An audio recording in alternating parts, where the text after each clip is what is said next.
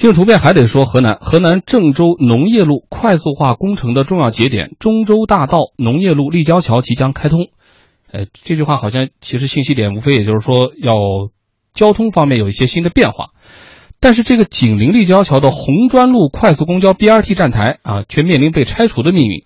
而这两个站台建成使用只有两年的时间，就是说刚扩建完又拆，大家伙就觉得这个事情是不是过于折腾了？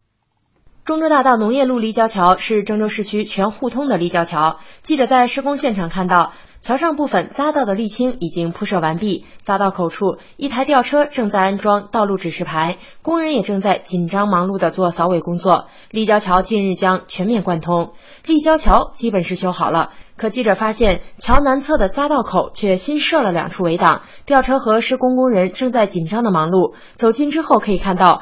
中州大道红砖路的 BRT 站台正在被拆除，大理石基座被砸掉，钢结构被切割，其他附属设施也正在被卸掉。现场施工人员表示，拆除的原因是这两个站台挡住了新修立交桥的匝道口。据了解，中州大道红砖路 BRT 站台是2009年5月份投入使用的。由于停靠 BRT 线路多，乘客量大，之后进行了扩建，并在2014年6月再次投用。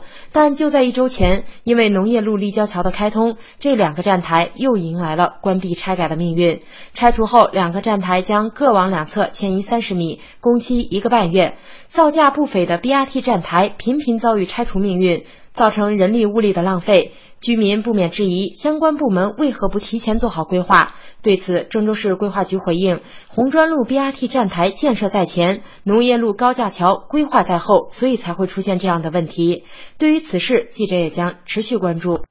感谢记者的报道。这个事儿严格的说起来，真是不新鲜了。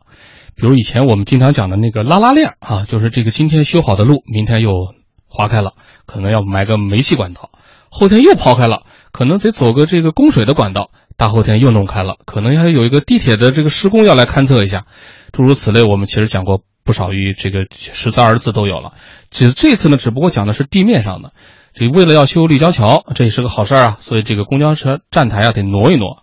但是很不幸，挪之前其实刚扩建完，大伙儿觉得咱们也不是钱到了可以烧的地步了。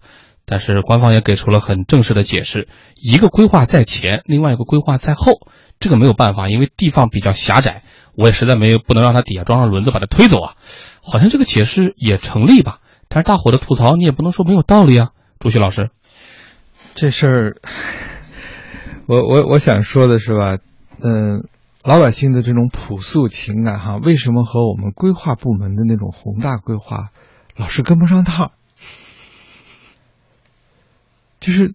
规划部门在做他们的规划的时候吧，总是给你感觉到是一种就是特别的宏伟、特别的重要，哎，然后呢一直在改，一直在新，而老百姓呢好像总是停留在那个很算计、很计较，被我称为很朴素。嗯，所以这种朴素是他的小家气吗？是他没有眼光吗？其实我觉得一个家。都会很精打细算的，就自己家庭的三年五年，哎，搞一个规划，慢慢来制定，逐步来调整。我想这么重要的一个节点的位置，你看立交桥要从那儿过，BRT 也要从那儿过，等等都要从那儿过，好像。不用那么复杂的反复来调整吧。零九年到一四年也，好歹也用了五年，然后一四年到现在也就两年的时间，两年时间又刚刚整修扩建完了，然后马上就，哎，我就在想哈，他说某某在前，某某在后，那个后那个他是一按钮就变出来的吗？我我理解的规划吧，越是宏大的规划，越要调研呀、论证啊等等啊。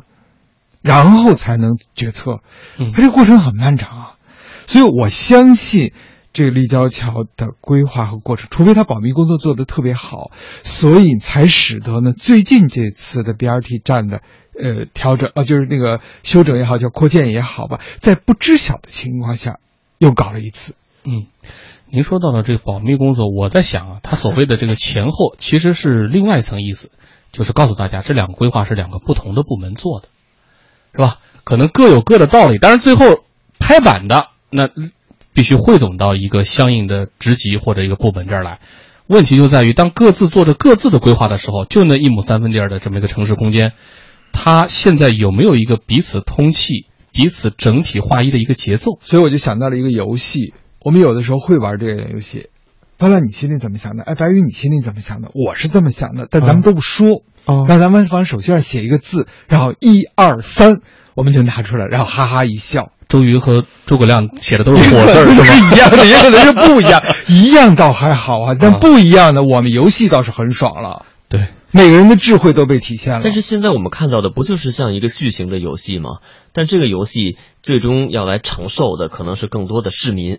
其实刚才啊，我们也关注到哈，这个朱旭老师吐槽了半天，您是您是在说这届市民不行是吧？我是朴素的又感情调皮了，啊，白宇又调皮了，来继续啊。这个刚才我注意到朱旭老师，其实我是注意到另外一个词啊。朱旭老师说那个家的这个概念，说自己家过日子还得精打细算呢。那你这样的一个一个城市的一个一个规划哈，是不是也应该精打细算？那问题我是在觉得，这个花的这个钱好像不是自己家的钱啊，因为这是不是更多的都都是别人家的钱呢？嗯，只有花别人家家的钱，可能才会这样不管不顾吧。另外一点就是说，刚才方亮，我觉得你说那点其实特别有道理哈。可能一个是这个交通部门的，一个是这个路政部门的，一个是一个是架桥嘛，一个是修这个车站嘛。而且其实人家说的特别有道理，BRT 的站台建设在前，然后高架桥规划在后，没错。你看每一个拉拉链的工程都一定是一个在前，一个在后，嗯这还需要解释吗？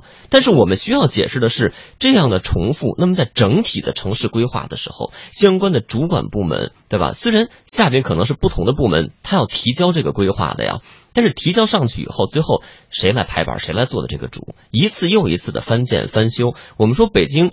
咱们举一个例子哈，有很多非常复杂的立交桥所有的，那甚至是为了一棵树都会来躲避的。我觉得这是要保护大家的这个市民的财产的。说到底，这考验的是我们的行政能力和管理服务的水平。